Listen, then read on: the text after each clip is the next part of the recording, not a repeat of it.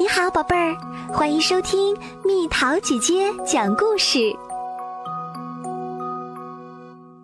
礼物，文图刘玉峰、薛文熙，由中国中福会出版社出版。蜜桃姐姐播讲。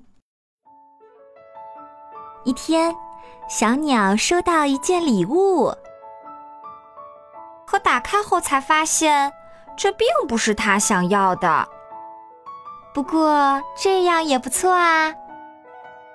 一天，小老鼠收到一件礼物，可打开后才发现，这并不是他想要的。不过这样也不错啊。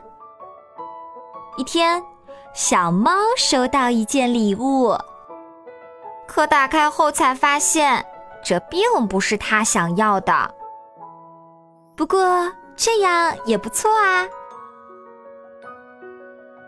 一天，老奶奶收到一件礼物，可打开后才发现，这并不是她想要的。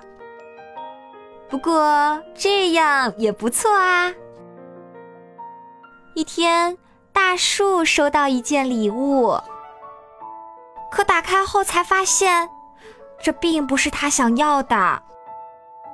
不过这样也不错啊。一天，乌云收到一件礼物，可打开后才发现，这并不是他想要的。不过这样也不错啊。